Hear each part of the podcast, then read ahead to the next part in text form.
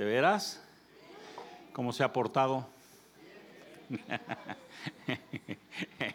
Le voy a decir como decía mis hijos cuando me iba o nos íbamos Rocío y yo, unos días y regresábamos y ¿cómo se portaron? Decía Y decía mi hijo Juan David, el más chico, mmm, más o menos, me decía.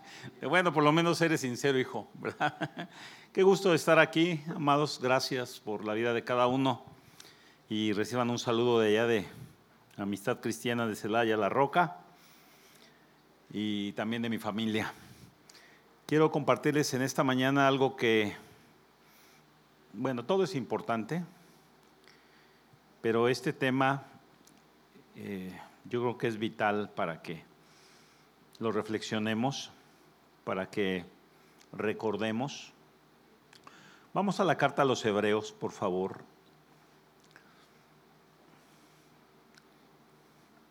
En el capítulo 2, en el versículo 3. Hebreos 2, 3.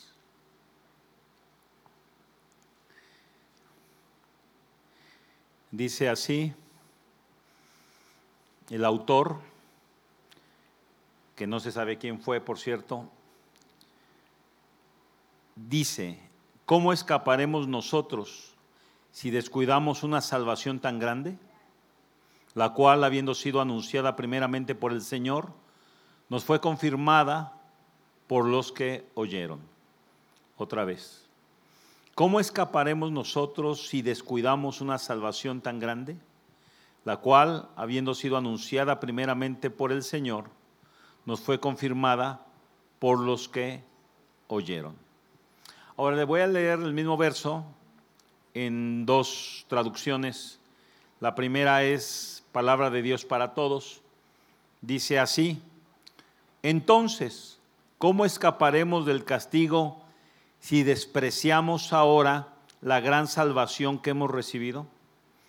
El Señor la anunció primero y luego los que la escucharon de Él nos confirmaron que era verdad. Vuelvo a leerlo. Entonces, ¿cómo escaparemos del castigo si despreciamos ahora la gran salvación que hemos recibido?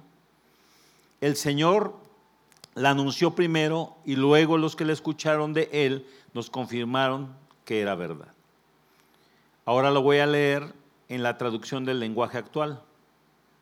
Con más razón seremos castigados nosotros si no reconocemos el gran valor de la salvación que Él nos ofrece. Porque el Señor Jesús mismo fue primero en comunicar el mensaje de salvación y después los que oyeron ese mensaje nos demostraron que era verdad. Otra vez leo ese. Con más razón seremos castigados nosotros si no reconocemos el gran valor de la salvación que Él nos ofrece, porque el Señor Jesús mismo fue el primero en comunicar el mensaje de salvación y después los que oyeron ese mensaje nos demostraron que era verdad. Le voy a pedir que se ponga sobre sus pies y me acompañe a orar. Y bueno, vamos a pedirle al Señor que Él nos hable. Señor, te damos gracias en el nombre de Jesús por esta oportunidad, Dios. Gracias, Señor, porque tu palabra dice que por ti vivimos, que por ti nos movemos y además somos, Señor. Gracias, Dios, por darnos la oportunidad de un día más. Gracias, Señor, porque sabemos que nos amas, Padre, y que tú un día comenzaste una buena obra en nosotros, la cual Dios quieres perfeccionar. Y cada día, Señor, es una oportunidad que tenemos Dios. Gracias por estar en el lugar correcto, a la hora precisa, Señor, que hemos venido a alabarte, a adorarte, a tributarte, Señor, y a escuchar tu consejo, Padre. Habla, Señor, que tus siervos oyen, en el nombre de nuestro Señor Jesucristo. Amén. Tome su lugar, por favor. Y bueno, leemos esta parte de la carta a los hebreos y no está dando un mensaje de evangelismo. Está hablándole a los creyentes, a los que ya son cristianos. Todo el asunto de la Biblia, del Evangelio, de la, obra de Cristo, todo va en relación a la salvación. En eso consiste el Evangelio. O sea, el Evangelio no consiste, aunque lo conlleva, no consiste en una vida exitosa en la tierra. No consiste, ¿verdad?, en tener eh, un buen matrimonio, una buena familia, eh, prosperidad económica, eh, que nos vaya bien. o sea, sí lo conlleva, pero no es lo más importante. No es lo más importante. Lo más importante en esta vida es la salvación. Eso es lo más importante. Cristo vino a eso. Dice la Biblia que la paga del pecado es. Entonces no fuimos diseñados para morir. No era el plan de Dios la muerte del ser humano. No era lo que Dios había pensado, planeado para el hombre, pero por causa de la desobediencia, por causa del pecado, dice la palabra que entró el pecado al mundo por un hombre y por el pecado la muerte, así la muerte pasó a todos los hombres por cuanto todos pecaron, es lo que dice la escritura en Romanos. Entonces, ¿qué hace Dios? Busca la manera o resuelve la situación haciendo una obra a través de Cristo. Y entonces Jesús vino a traer la salvación. Por eso dice ese verso que es quizás el más conocido de todos eh, para nosotros los creyentes, porque de tal manera amó Dios al mundo que ha dado su Hijo unigénito para que todo aquel que en Él cree no se pierda. ¿No sé qué? No se pierda. No dice para que todo aquel que en Él cree sea un empresario exitoso o logre algunos logros académicos o tenga una familia feliz. No dice eso. Dice para que no se pierda, más tenga vida eterna. No se pierda, tenga vida eterna. A eso vino Jesús. El Evangelio, la Biblia, la iglesia, la obra, tiene que ver con la salvación de nosotros. Y esta, este verso que estamos leyendo está hablando el autor de los Hebreos a la iglesia, al creyente, al que ya la tiene. Y él dice, ¿cómo? ¿Descuidaremos una salvación tan grande? O sea, no, no, no, no pudiera ser posible. O sea, ¿cómo vamos, dice la, otra traducción, vamos a descuidar o vamos a menospreciar o no vamos a valorar esa salvación tan grande. ¿cómo? Por ahí hace algunos años oí una frase que se oye un tanto este, chistosa, que dice, lo más importante es que lo más importante siga siendo lo más importante. Y lo más importante que tienes, que tengo y que tenemos es la salvación. De veras. No tienes nada más, más, ni tu familia, ni tu matrimonio, ni tus hijos, ni tus logros, ni, ni nada de lo que puedes llegar a atesorar o a pensar que vale la pena, es tan importante como tu eterna salvación. Y eso es una situación que aquí nos está diciendo, ¿Cómo? O sea, no. ¿Cómo vamos a descuidar una salvación tan grande? O sea, sería poco sabio. Porque déjeme decirle una cosa, y lo he dicho muchas veces, Abel, y aquí lo he dicho un montón de veces, nos guste o no, un día nos vamos a morir. En algún lugar, en alguna forma, de alguna manera te vas a poner horizontal. ¿Si estás aquí o no? Nos vamos a echar un café a tu salud. ¿De veras? ¿Te guste o no? Sí, sí, aunque cruz, cruz, cruz, cruz, mangos. Todos los seres humanos. Nadie se va a quedar en esta tierra. Nadie. Ahora, el asunto aquí es que no sabemos cuándo. En este mes, este mes, la semana pasada, fui a un funeral de un joven, 28 años, un muchacho, joven, yo tengo hijos de esas edades. A él lo conocí o a sus padres los conocí porque hace muchos años iban a la iglesia. Ellos fueron a la iglesia un tiempo y a él lo conocí jovencito, era un jovencito, simpático. Pues yo siempre lo vi como un muchacho alegre, sano. Y de repente me entero que murió. Y es pues lamentable, o sea, es triste. Se puso mal, por ahí traía algunas situaciones en su páncreas o algo así, algo tenía y lo llevaron al hospital y ya él lo trataron, lo dieron de alta. Al otro día se volvió a sentir mal, lo llevaron y ya no salió.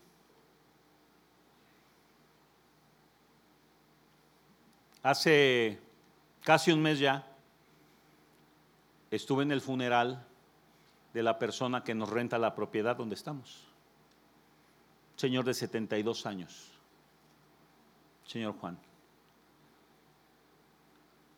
Igual, se empezó a poner malito, malito, malito, empezó a luchar, se puso cada vez más mal. Llegó un momento que ya no podía, pues tuvo que quedarse en su casa, ya no podía moverse. Lo teníamos que cargar, y digo teníamos porque me tocó en algún momento que fui a visitarlo, ayudar a su familia. Y en un rato me llaman para decirme pues que ya se fue. Y yo en los funerales, por supuesto, a quién le van a gustar, ¿verdad? Cuando yo no era pastor, siempre los evitaba. Ahora ya no tengo de otra. De veras, o sea, ya no tengo de otra.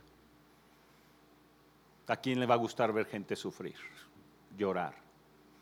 Sin embargo, ya por mi propia experiencia, que han sido muchos los funerales, muchos, así como las bodas y los nacimientos y cosas de ese tipo, pues aprendes a, a aprovechar la oportunidad para que los que viven reflexionen en lo que verdaderamente es importante, que es la salvación. ¿Si estamos o no? No le oigo. Porque nadie, nadie, y yo les digo esto en los funerales.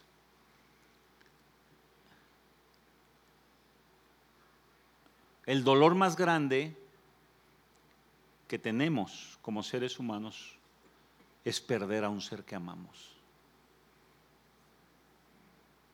Padres, hijos, hermanos, parientes, los abuelos, amigos, el tío, la tía. Ese es el dolor más grande que experimentamos. Podemos pasar muchas cosas, muchas cosas. Pero sin embargo, esa situación es, como lo dije, no fuimos diseñados para morir. Por eso es muy difícil. ¿Qué le dices a una persona? Que perdió a, como esta, pues va uno y les da un abrazo a los papás, ¿verdad? Y trata uno de, pues, pero yo le decía a la concurrencia, miren, yo sé que todos quisiéramos hacer o decir algo que aliviara y si en nuestra mano estuviera que esto no hubiera pasado, obviamente que lo hubiéramos hecho, pero no es así. A veces no, no sabemos qué decir, pero el hecho de estar presentes aquí conforta la vida de esta familia. Porque sin palabras le estamos diciendo, aquí estamos con ustedes. Los acompañamos no solamente en las fiestas, no solamente en el cotorreo, los acompañamos en este momento tan difícil para ustedes. ¿Sí estás aquí? Entonces, el dolor más grande que vamos a experimentar siempre va a ser ese. Y nos guste o no nos guste, tarde o temprano, tenemos que vivirlo, tenemos que pasarlo. Por eso lo más importante es que la gente que se va se salve. Si estamos aquí o no, que se salve. El temor más grande que el hombre tiene, es lo que yo comparto en los funerales, el temor más grande que el hombre tiene es morirse. Pues digo, ¿quién se quiere morir? Yo sé que, yo sé que algún día, de alguna forma, en algún lugar, de alguna manera, yo sé que me, me voy a ir de esta tierra, pero no me quiero ir. No tengo prisa. Y no necesito que me empujen tampoco. ¿Si estás aquí? Y luego, el error más grande que comete el ser humano es no estar preparado para lo inevitable. La muerte es una puerta que te lleva a la eternidad. Es el fin de los días, sí, en la tierra, pero nosotros somos seres eternos. Y entonces la muerte es una puerta que tiene chapa para salir, para entrar más bien, pero no tiene chapa para regresar. No puedes abrir ya la puerta. Por eso lo más importante, amados, lo más importante que tienes es tu salvación. Decía el apóstol Pablo, yo guardo, yo cuido mi salvación con temor y con temblor. No sea que habiendo sido heraldo para muchos, yo mismo venga a ser eliminado. Estamos hablando de Pablo, estamos hablando del hombre, del segundo hombre más eminente de la Biblia. Del Nuevo Testamento, después de Cristo, Pablo es el hombre más eminente de la Biblia porque fue el que escribió la mayor parte del Nuevo Testamento. De veras. Entonces ese hombre está hablando de una realidad. Decía yo golpeo mi cuerpo y lo pongo en servidumbre. O sea, ¿por qué? Porque él valoraba esto que dice aquí la palabra. ¿Cómo descuidaremos una cosa tan grande? ¿Cómo? Pues sería poco sabio. Si ya la tenemos, porque no está hablando a gente nueva, está diciendo, ¿verdad? A los que ya la tienen a los que ya han obtenido lo que ya Dios nos ha perdonado. Entonces ahora lo tenemos, ahora hay que guardarlo, ahora hay que defenderlo, ahora hay que cultivarlo, ahora hay que mantenernos para que esa salvación tan grande, tan grande, algún día podamos ver lo que dice la palabra de Dios, cosa que ojo no vio, ni oído yo, ni han subido en el corazón del hombre, son las cosas que Dios tiene preparadas para los que lo aman. Ni siquiera puedes imaginar, porque dices que cosas que ojo no vio.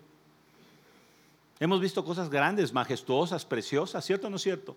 A veces cuando ves una montaña, una cascada, o ves el mar, o ves el, ah, reino, ¿verdad? del mar, o ves las estrellas, o, ves tantas cosas tan maravillosas, dice la Biblia, pues ni siquiera te imaginas lo que vas a ver. Hemos oído cosas a lo mejor impresionantes, ¿no? Y a veces tan, tan simples, ¿no? como el mariachi. A mí me encanta el mariachi. Viva México, viva América, pueblo bendito de... Así me encanta, me encanta. Sí, soy pecador y ¿qué le interesa a usted? Me emociona cuando oigo un mariachi y más cuando lo oyes en vivo. Digo, ay, caray, qué bendición. Y así música clásica, gente que canta hermoso y melodías que son maravillosas, que te simbran, que te mueven, pues dice, pues ni te imaginas lo que vas a escuchar. Ni te imaginas. Pero eso está reservado para esa salvación tan grande. No pequeña, grande. ¿Vamos bien? Entonces, abusados con este asunto, porque es importante. Ahora, lo que te quiero enseñar, te voy a dar cinco consejos. ¿Cuántos? Cinco consejos que nos van a ayudar a mantener el camino. O dicho de otra manera, la salvación. Porque ya la tienes. Ahora, siempre hay un rollo, un rollo de que si se pierde, que si no se pierde, que si la manga, o sea, para mí la palabra es muy sencilla y muy clara en las cosas. ¿Vamos bien o no? Ahora, lo que yo entiendo, usted puede diferir. Es su asunto. No, no, no me gusta estar discutiendo con la gente. El día que te mueras, pues vamos a ver quién tenía razón. Así de fácil. Dios no quita la salvación. Dios regala. La salvación es un regalo de Dios. ¿O no? Entonces es así como que yo te puedo regalar un reloj. Porque a lo mejor pues te aprecio y yo te regalo un reloj a lo mejor para mí es significativo, era de mi abuelo, algo, algo que sea importante, que sea valioso. Entonces yo te lo regalo, ya es tuyo. Pero si tú no lo cuidas, ¿qué puede suceder? Ahora mi pregunta es, ¿yo te lo quité? ¿Qué sucedió? ¿Cómo descuidaremos? Yo pregunto, ¿por qué está diciendo eso? ¿Cuál es esa razón? O sea, ¿Dónde está la base de que dicen que no, que, que Dios no, no? O sea, yo entiendo que Dios no me va a quitar. Pero Dios hace al hombre responsable. Dios hace al hombre porque en la responsabilidad está la madurez. Y en la madurez está ser fructíferos o dar frutos, resultados. Un árbol que no es maduro no puede dar frutos. Necesita llegar a la madurez y empezar a dar fruto. Y dice la Biblia, dice la Biblia según Juan 15, que Dios espera de nosotros fruto. Es lo que dice Juan 15, para que después lo pueda leer. Dice que fruto. Y luego dice, y los que están dando fruto, entonces los tratará, o dicho de otra manera, los podará para que entonces den más fruto todavía. Porque así debe ser nuestra vida. Así es nuestra vida. Entonces lo más importante, amados, regreso, lo más importante es tu salvación.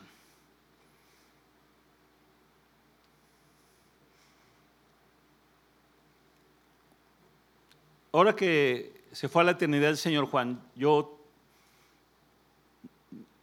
yo desde que lo conocí, yo tengo cuatro años en ese lugar, desde que lo conocimos le compartimos del Señor. Dos, tres veces tuve buenas pláticas con él, profundas. Fue un hombre de una vida muy difícil y dura, y no tanto en cuanto a su sufrimiento, sino en cuanto a su forma. Tuvo mucho dinero, fue muy tremendo, muy tremendo.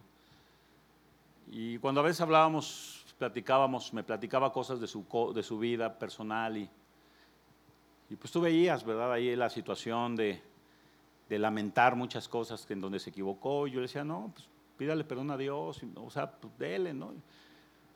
Cuando se puso malo en estas últimas veces que les platicó, pues había algo en mi corazón y era, ve a asegurarte, ve a asegurarte. Y la última vez que lo vi, a eso fui, o sea, sí, a platicar, a, ver, a verlo, cómo estaba, lo que sea, pero lo más importante, que esté listo para irse, que esté listo. Tuve una experiencia hace muchos años. Un muchacho, no sé, 32 años quizás, le dio cáncer. Se oró por él. Era un muchacho inconstante en la iglesia, o sea,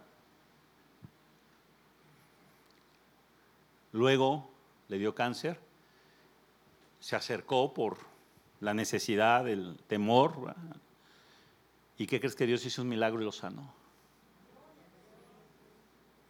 Pero ¿qué crees que después volvió a ser inconstante otra vez? Y le regresó el cáncer.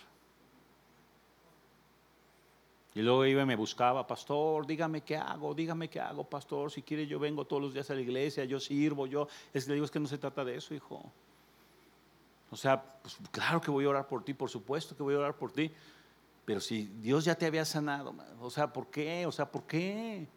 Pues era para que hubieras vivido agradecido, era para que de alguna manera, pues Dios, gracias, ¿verdad? Que me diste otra oportunidad, gracias, aquí está mi vida, yo quiero servirte. Y no se trata de que fueras pastor o, nada, o sea, simple y sencillamente, pues tener un compromiso con Cristo. Y se fue para abajo, para abajo, para abajo, para abajo, para abajo, para abajo. Y ya cuando estaba en las últimas, lo fui a ver. Y le dije, le voy a decir lo que le dije. Le dije, mira hijo, voy a orar por ti, porque siempre vamos a pelear por la vida. Pero mi pregunta es esta, ¿estás preparado para irte? Dios te puede sanar, pero si Él decide que a lo mejor ya te va a llevar o te vas a ir, mi pregunta es, ¿estás preparado para irte? Sí, pastor ya pediste perdón a tus padres, ya trataste, ya esta, sí, pastor, ya, estoy.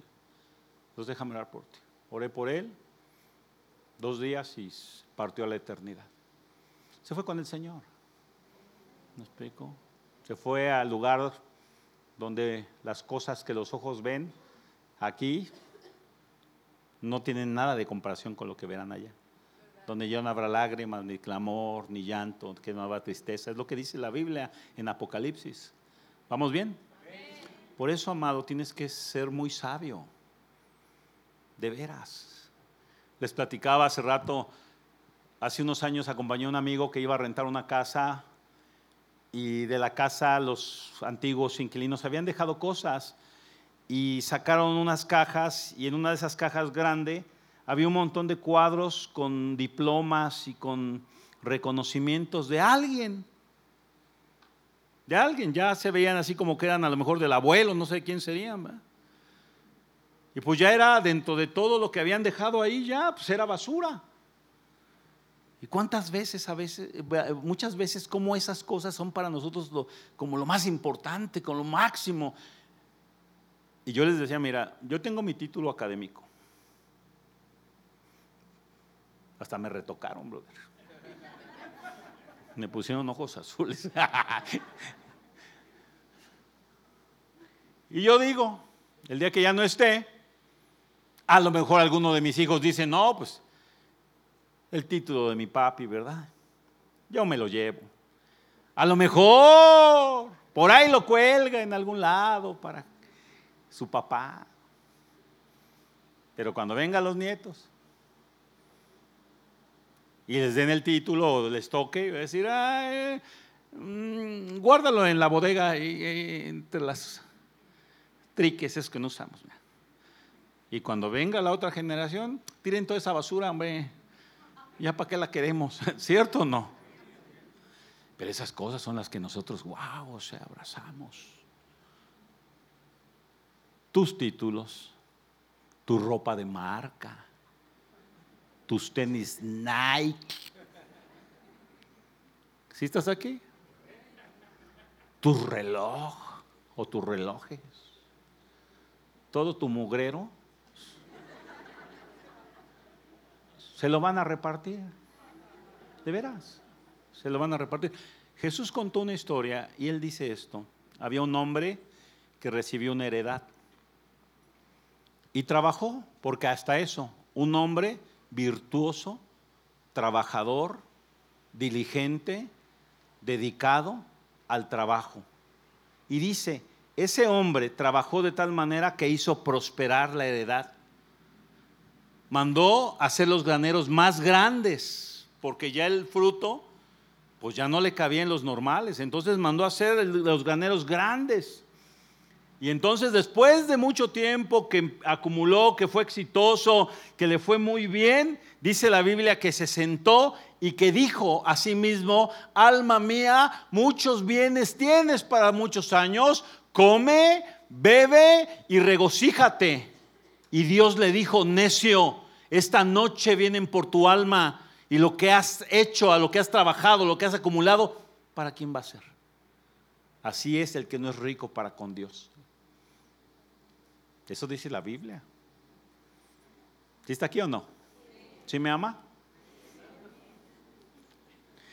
Pues aunque no me ame, amado, yo voy a decir lo que tengo que decir, porque es lo que dice la Biblia. Y esta, este verso lo tiene que tener presente en su vida. Como dijo el profeta, será mañana o pasado mañana, el lunes o el martes o en cualquier día vendrán a tocarte las puertas de tu corazón. ¿Sí está, ¿Sí está aquí o no? Yo no sé cuándo. Pero una cosa entiendo, si somos sabios, tenemos que estar listos. Tenemos que estar listos. Ahora le voy a dar cinco consejos, le dije. ¿Vamos bien? Ok, vamos a los consejos entonces para que se mantenga la línea y seamos sabios, porque Dios le dijo al hombre necio, ¿cómo le dijo? Ahora un necio no es un ignorante. Un necio es el que sabe y no quiere hacer. Ese es un necio. El que no sabe se llama ignorante. Entonces Dios le dice al hombre, necio, esta noche vienen por tu alma. O sea, quiere decir que él ya sabía él ya sabía, ah, no, pero ah, la lana, la lana, la lana, y no que esté mala, todos, todos la necesitamos, todos nos sirve, esta vida así es, ya lo he dicho en alguna otra ocasión, pero es importante que, lo, o así que, así como lo dije hace rato, que lo, lo importante es que lo más importante siga siendo lo más importante. Entonces vamos a leer un verso antes de darle los cinco consejos. Primera de Pedro capítulo 1, versículo 7 al 9, porque esta es la base en donde usted se tiene que parar para mantenerse, para no perder el rumbo, para estar en el camino. para no descuidar la salvación, para no menospreciar, para quitarle el valor a esa salvación tan grande que hemos recibido, para tener las cosas en la prioridad y en el orden que deben de tener. Esto es la base. Primera de Pedro, capítulo 1, versículo 7, dice así, para que sometida a prueba nuestra fe, mucho más preciosa que el oro, el cual aunque perecedero se prueba con fuego, sea hallada en alabanza, gloria y honra cuando sea manifestado Jesucristo, a quien aman sin haber visto, en quien creyendo, aunque ahora no lo vean, se alegran con gozo inefable y glorioso, obteniendo el fin de su fe, que es la salvación de sus almas. ¿Qué va a hacer que nuestra, nuestra salvación prevalezca, permanezca? Nuestra fe. Es la fe, es la confianza en Dios.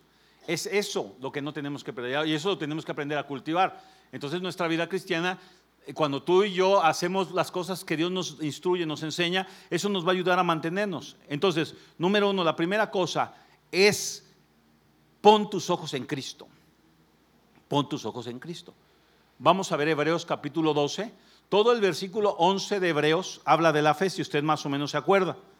Todo, todo eso. Ahora, si usted lee ese, capítulo 11, se va a dar cuenta de que las cuestiones de la fe no todas hablan de victoria en el sentido terrenal, sino habla acerca que por la fe, dice también la palabra, que fueron apedreados, que fueron aserrados, que fueron muertos a filo de espada, que anduvieron de acá para allá.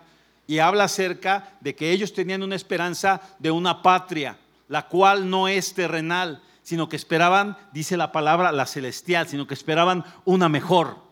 Ahora, ¿qué es lo que sucede?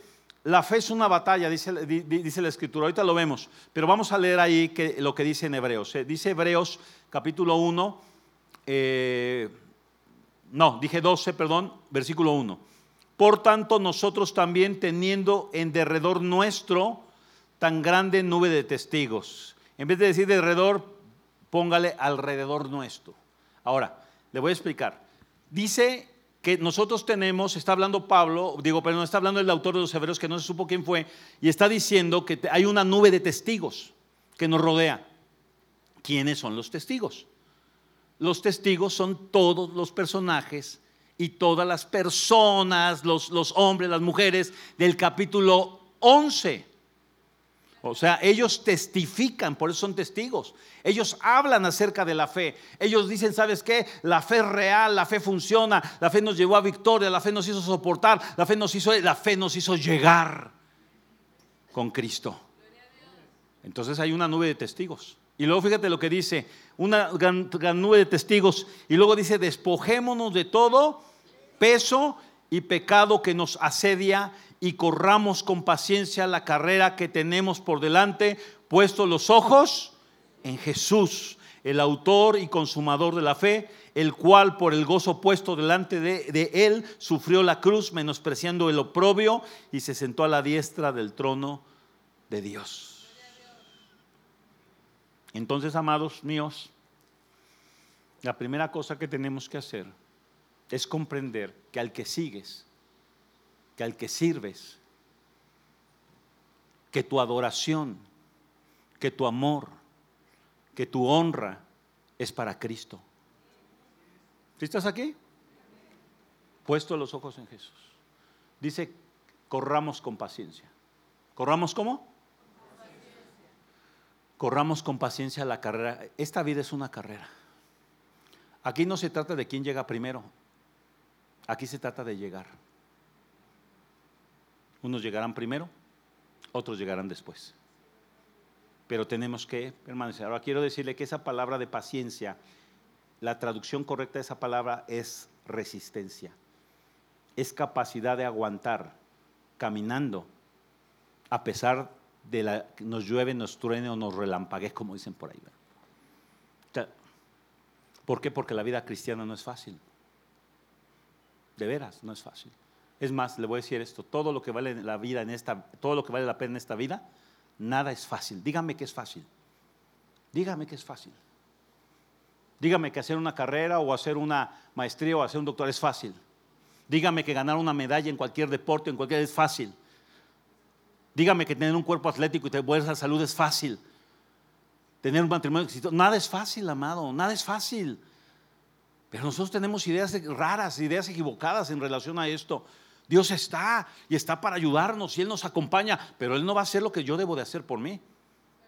Si estás aquí o no, Dios me instruye, Dios me enseña. Entonces aquí me está diciendo, tú Juan, corre con paciencia, despójate de todo peso y de pecado que te asedia. O sea, el pecado está, está, Satanás siempre va a estar buscando la manera de frenarnos, siempre va a estar buscando la manera de robarte la fe, buscando la manera de desanimarte, buscando la manera de que te ofendas.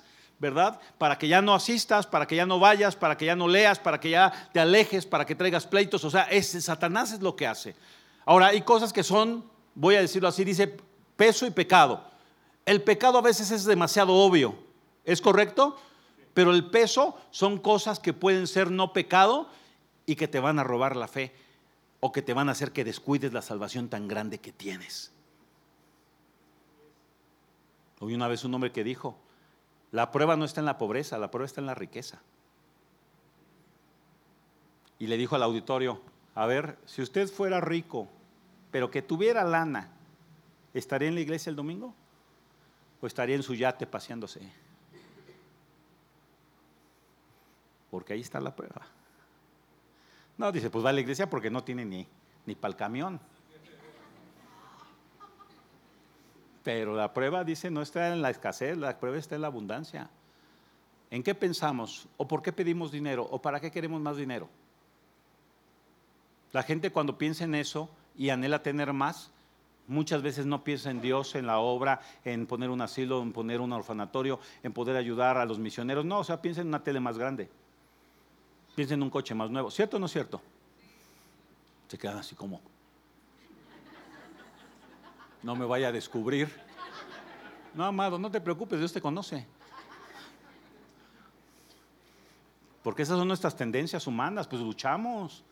Todos luchamos, todos. No crean que los pastores flotamos, no, hombre. igual que todos, tenemos igual luchas, familia, situaciones, necesidades. A veces tomamos malas decisiones. Todo, todo es igual. Dios no hace acepción de personas. Número dos. La segunda cosa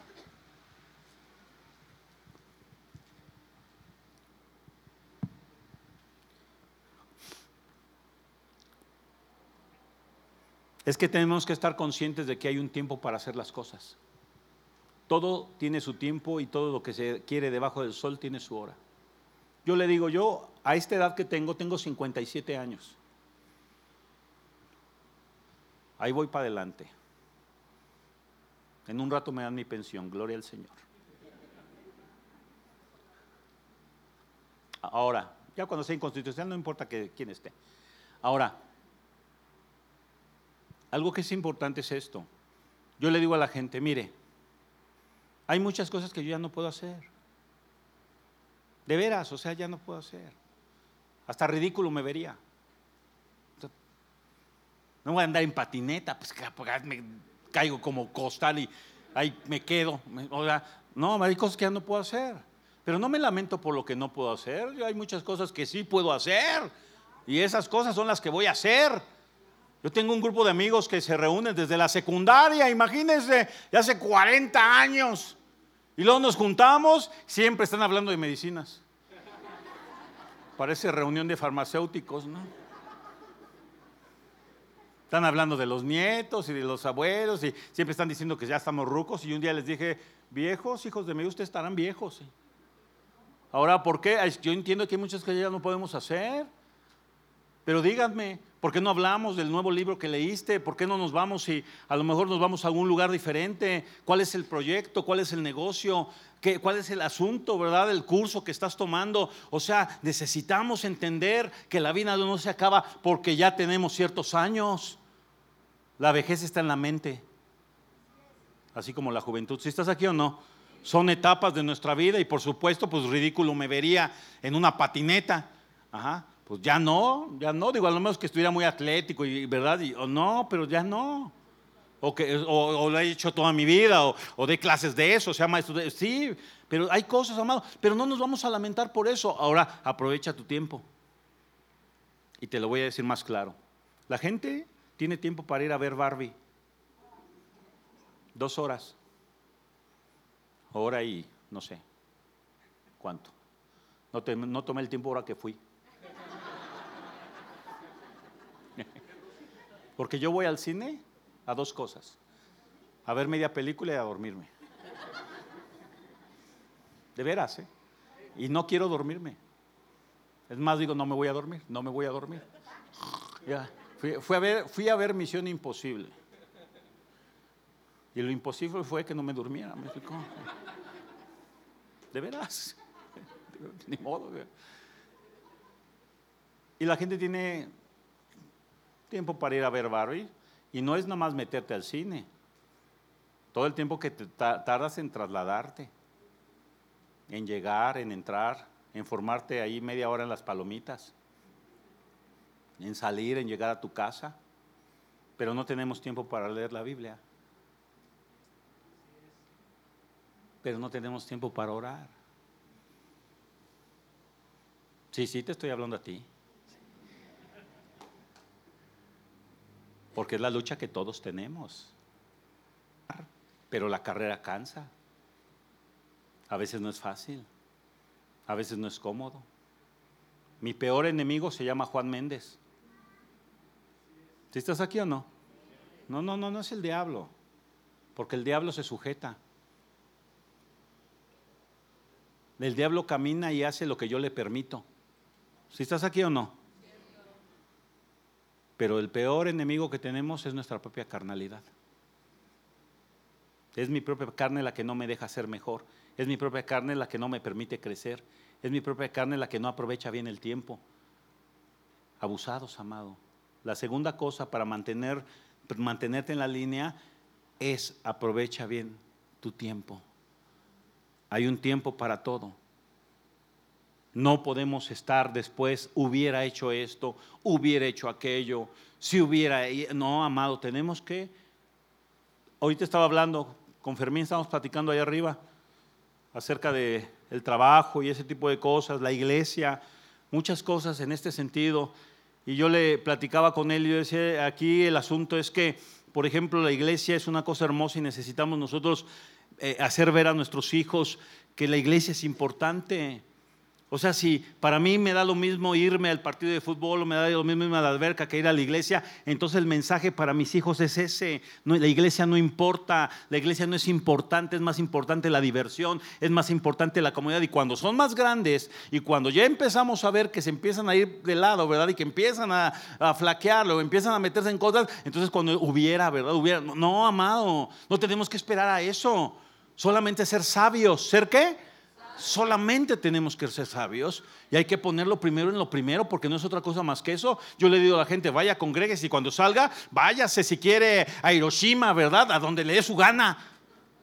Pero no se deje de congregar porque es lo que yo leo aquí, no dejando de congregarse, no dejando de congregarse, no dejando de congregarse. Y ahora lo felicito porque está aquí.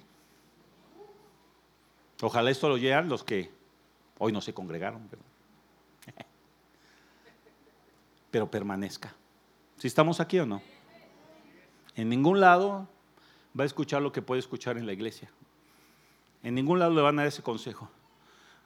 A este señor que les platico, don Juanito, con el que yo hablaba, yo le decía porque le tenía confianza y no siempre fue nuestra relación, era a veces muy complicado él y a veces me sacaba de mis casi de veras, o sea,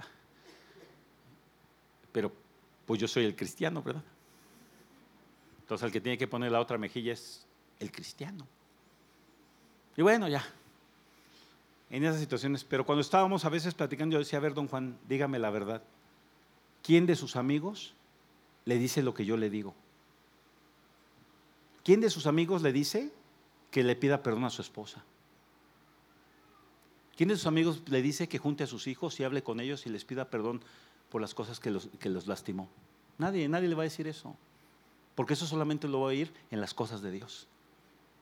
Es importante para que su corazón esté bien. Es importante. Es incomodidad que vale la pena. Es incomodidad que tiene que ver con eternidad. ¿Vamos bien? Número tres. Déjenme apuro si no me van a mandar aquí al emisario.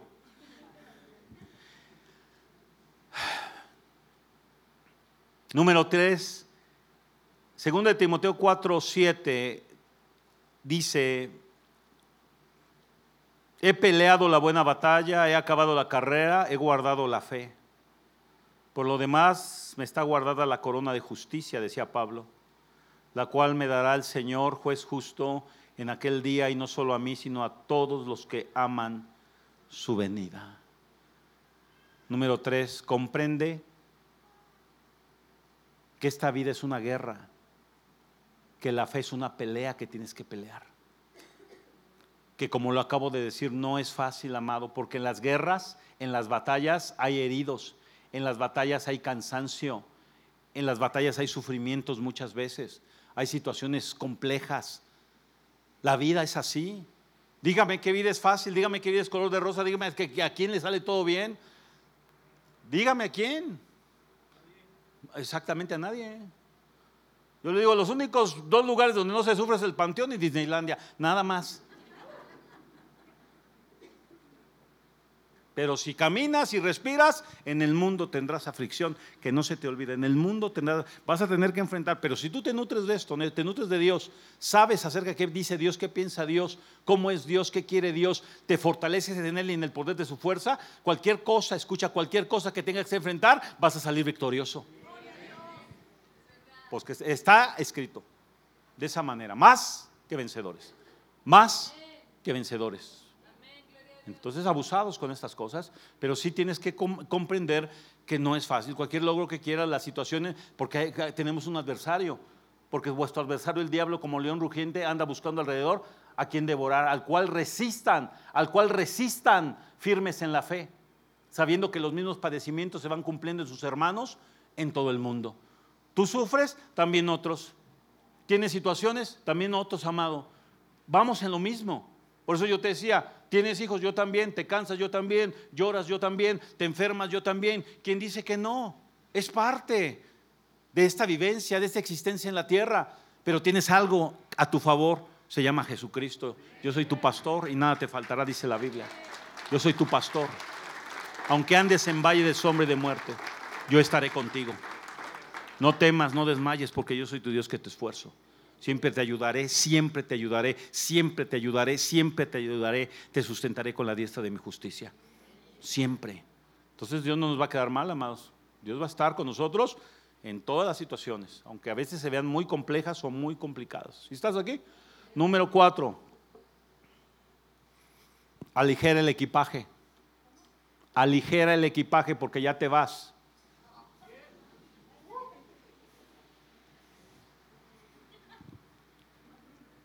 Aligera el equipaje. ¿Sí estás aquí? Dice lo que acabamos de leer, que debemos de despojarnos de todo pecado, de peso y pecado. Y yo les dije, hay cosas que son pecado, que son obvias, pero hay cosas que son peso, que no son pecado, pero estorban. Entonces, ¿qué tenemos que hacer? Quitarnos de todo aquello que nos amarra, que no nos deja estar bien, que no nos deja estar en paz, situaciones en nuestro corazón. No te, no te abraces, no, no eres eterno en la tierra, amado, de veras, no eres eterno. Y como yo les dije hace ratito, todas nuestras posesiones se las van a repartir. Se las van a repartir, a menos que dejes un testamento. Entonces, no, y aún así, pues les vale que, que no vayan a vender, ¿verdad?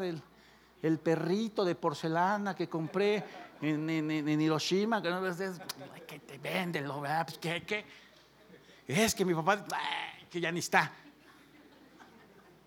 ¿Sí están aquí o no? Ahora te voy a dar un consejo, perdona.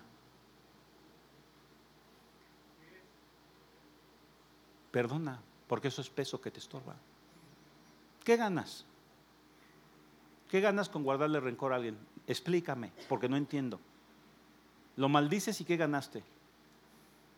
Hablas mal de él, lo criticas y ¿qué resolviste?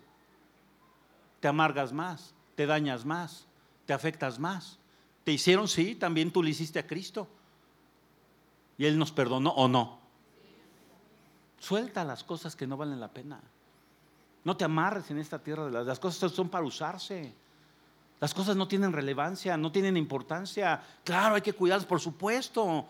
Yo entiendo la situación normal, la situación que es parte de nuestra vida, que hay que tener cuidado, ser buenos administradores. Eso lo comprendo perfectamente bien, pero no te amarres a las cosas porque no te vas a llevar nada. El apóstol Santiago escribió y dijo, porque nada trajimos a este mundo y sin duda nada nos llevaremos de él. No te vas a llevar nada. Y ya te dije de los diplomas, del mío. Pues yo ahorita lo cuelgo y me veo y me veo bien guapo, con ojos azules. Y digo, ay, mi diploma, ay, Y al rato, basura, basura. Tengo mis cosas, ¿eh? esta ahorita están, mañana no están, ahorita están, al rato me las robaron, eh, eh, se echaron a perder, se descompusieron, eh, se hicieron viejas, ya el carrazo, ¿verdad? Que todo el mundo voltea a ver, después ya es una carcacha como, iba a decir como nosotros, pero... ¿O no? Pues cuando estamos jóvenes, ¿verdad? Tenemos brío, tenemos fuerza, estamos delgados, pechugones, ¿verdad? Fuertes, firmes. Pero luego empezamos con los años, ya después se descuadra uno, después de que uno se casa, algo pasa y como que uno se descuadra. ¿verdad? Yo le decía, yo tenía la cintura 32 y los hombros 40 y después de dos años me volteé. De veras, 32, 34, 36, 30, de veras. Cuando ya casi llegaba a los 40, pues me asusté. Dije, no manches, espérate. Pero uno piensa que orando voy a adelgazar. No, ¿quién te dijo eso? Ora y luego te paras y cierras la boca. Y luego te disciplina, o no. Porque así es como funciona la vida, amados. Qué bueno que eres cristiano, qué bueno, eres salvo, voy a gloria al Señor y es lo más importante. Pero si queremos obtener cosas, yo le digo a la gente, ¿qué quiere? Pelee. ¿A qué aspira? ¿A subir una montaña y qué? ¿Cree que lo van a llevar en globo? No, amado. Hay que darle, me explico, hay que darle. Y Dios va a estar con usted y Dios lo va a acompañar. Y cuando usted sienta que las fuerzas le faltan, Dios le va a decir, ¿sabes qué, hijo? Dale, dale porque puedes, porque yo estoy contigo. Dios no siempre nos va a animar y nos va a levantar. Dice la Biblia, porque siete veces cae el justo y se vuelve a levantar. Cinco. Se va a ir chistoso esto. Pero así lo escribí. No sea chillón o delicado. No sea fifí, que no quiere que, que ni le dé el aire, ¿verdad? Yo no me río porque me arrugo.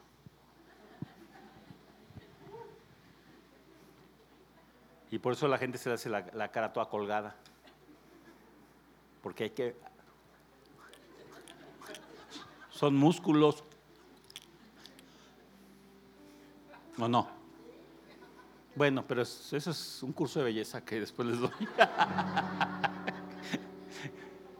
Cuando hablemos del cuerpo. Pero amados, de veras, quitémonos los sangrones delicados, que sentimos que, ay, es que yo soy cool, eres payaso, VIP, puras payasadas. Van a los restaurantes y tratan al mesero como si fuera el criado, como si fuera una persona que no vale, vale tanto como nosotros, porque Cristo derramó la sangre por él también. Si estás aquí o no. Así es que de veras, quítate los atuendos de príncipe, de princesa, remángate las mangas y mete las manos. Y trata a la gente con honor, con respeto, con amor, con dignidad, entendiendo que Cristo murió por ellos. quitémonos toda esa basura que no sirve para nada.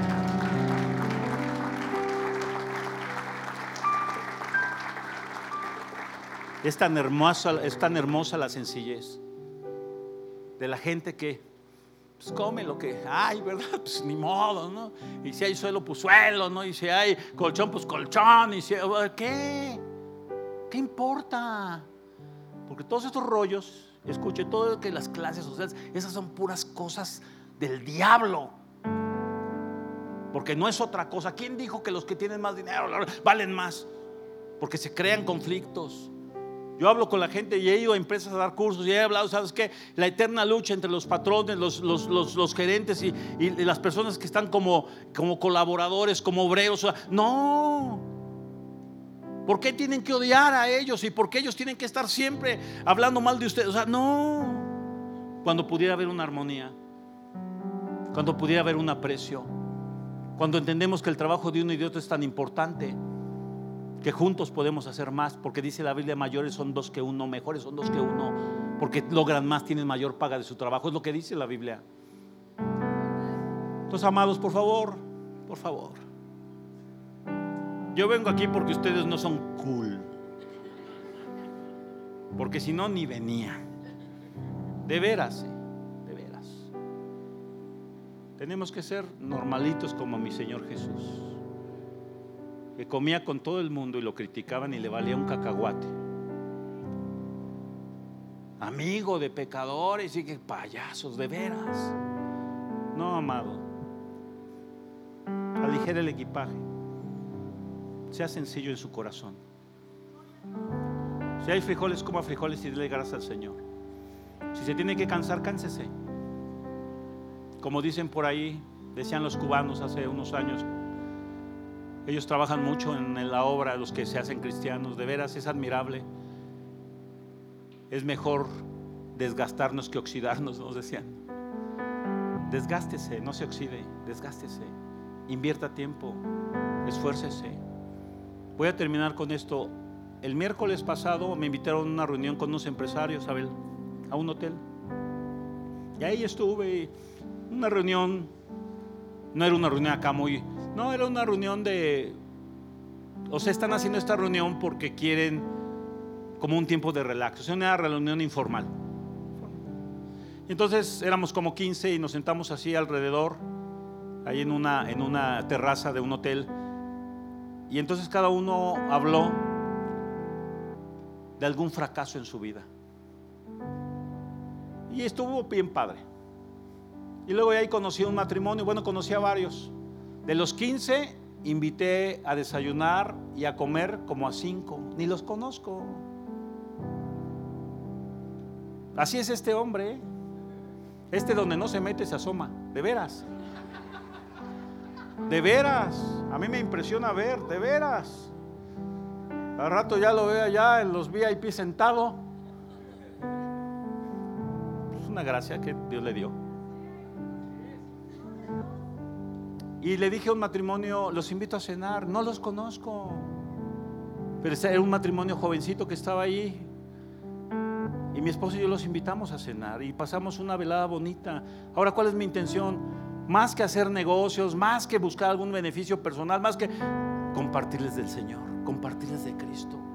Y voy a invertir, mi tiempo y voy a invertir recursos y voy a, darles una cena bonita y todo. ¿Por qué? Porque quiero compartirles del Señor. ¿De qué otra manera me acerco? ¿De qué sirve que los salude? Mucho gusto, me llamo Juan Méndez y me voy a mi casa.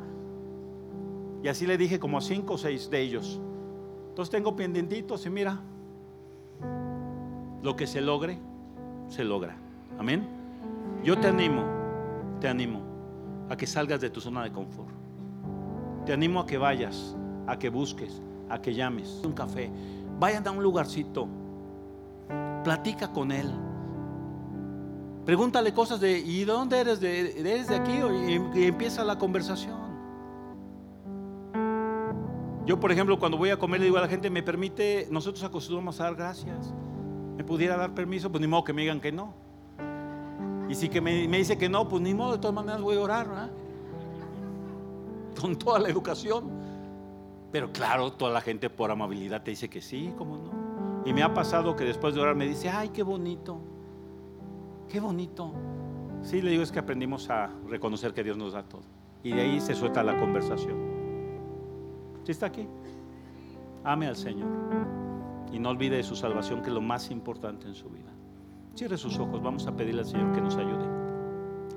Padre, Hoy te damos gracias Dios por recordarnos esta palabra que dice Señor, que no descuidemos nuestra salvación.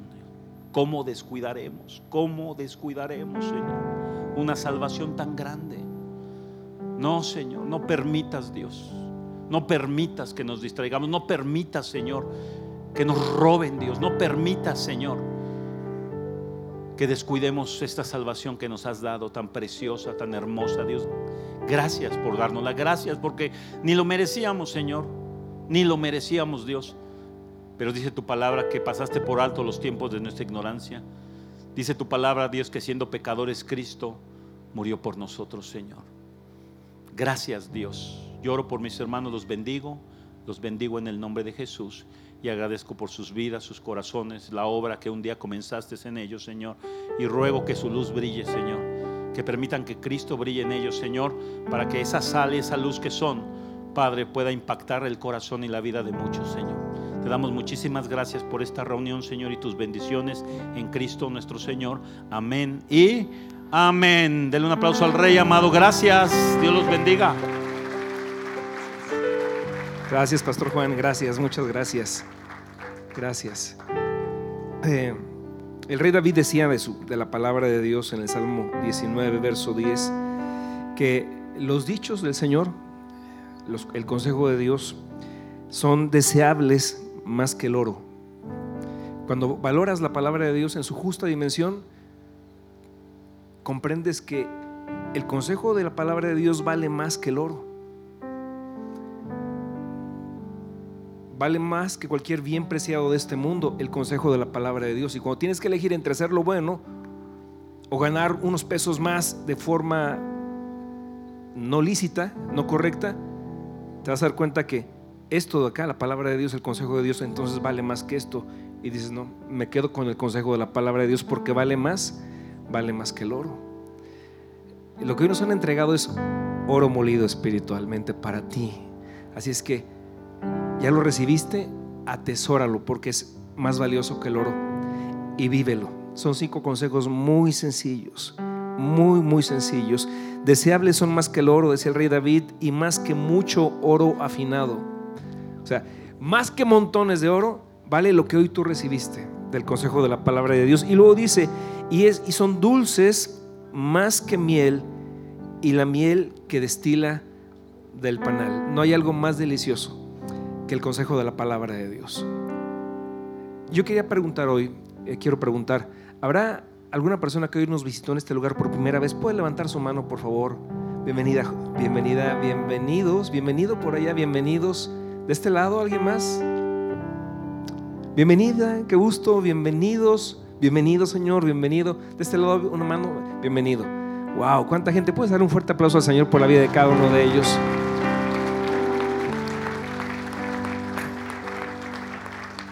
Ellos vienen hoy por primera vez, algunos tal vez eh, estarán a lo mejor en su segunda vez, otros ya tenemos tiempo aquí, pero la mejor decisión de tu vida, la más importante de todas las decisiones de tu vida es qué vas a hacer con la palabra que Dios te da.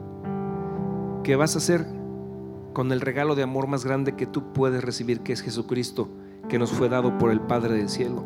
Dice la Biblia, porque de tal manera amó Dios al mundo que dio a su Hijo unigénito para que todo aquel que en él crea no se pierda, más tenga vida eterna. Queremos invitarte en este día a cualquier persona que, que no sabe qué hacer con Jesús. Te invitamos a que lo recibas, a que lo aceptes en tu corazón, que lo hagas Señor de tu vida. Vivir esta vida solos es bien difícil, no se puede, imposible, es demasiado difícil. Pero tomados de la mano de Dios, el Señor Jesús dijo, llevad mi yugo, llevad mi yugo porque, porque mi yugo es ligero, porque mi carga no es pesada el Señor te da salvación, el Señor te da perdón, el Señor te da libertad. Cierra tus ojos en esta hora. Y si alguien quiere pedirle a Dios que, venga a su corazón, que perdone sus pecados, que cambie su vida, que le dé salvación, esta salvación de la que hablaba el pastor Juan Méndez, que debemos atesorar y cuidar. Si alguien quiere esta salvación, que es el regalo más importante que tú puedes recibir, y quieres sentir, quieres experimentar el perdón y la gracia de un Dios que quiere perdonarte, abrazarte, amarte y salvarte, esta es tu, gran oportunidad. Yo te invito a levanta tu mano ahí en tu lugar si tú quisieras que hacer esta oración pidiéndole a Dios su salvación. Levanta tu mano en esta hora y, y eso significaría yo quiero, yo quiero perdón de mis pecados, yo quiero salvación de mi alma. Gloria a Dios por las manos levantadas. Gloria al Señor. Bien, bajen sus manos y toda la iglesia vamos a acompañarles en esta oración. Vamos a orar en voz alta. Repitan después de mí, los que levantaron su mano de todo su corazón, pídanle al Padre esto y repitan fuerte.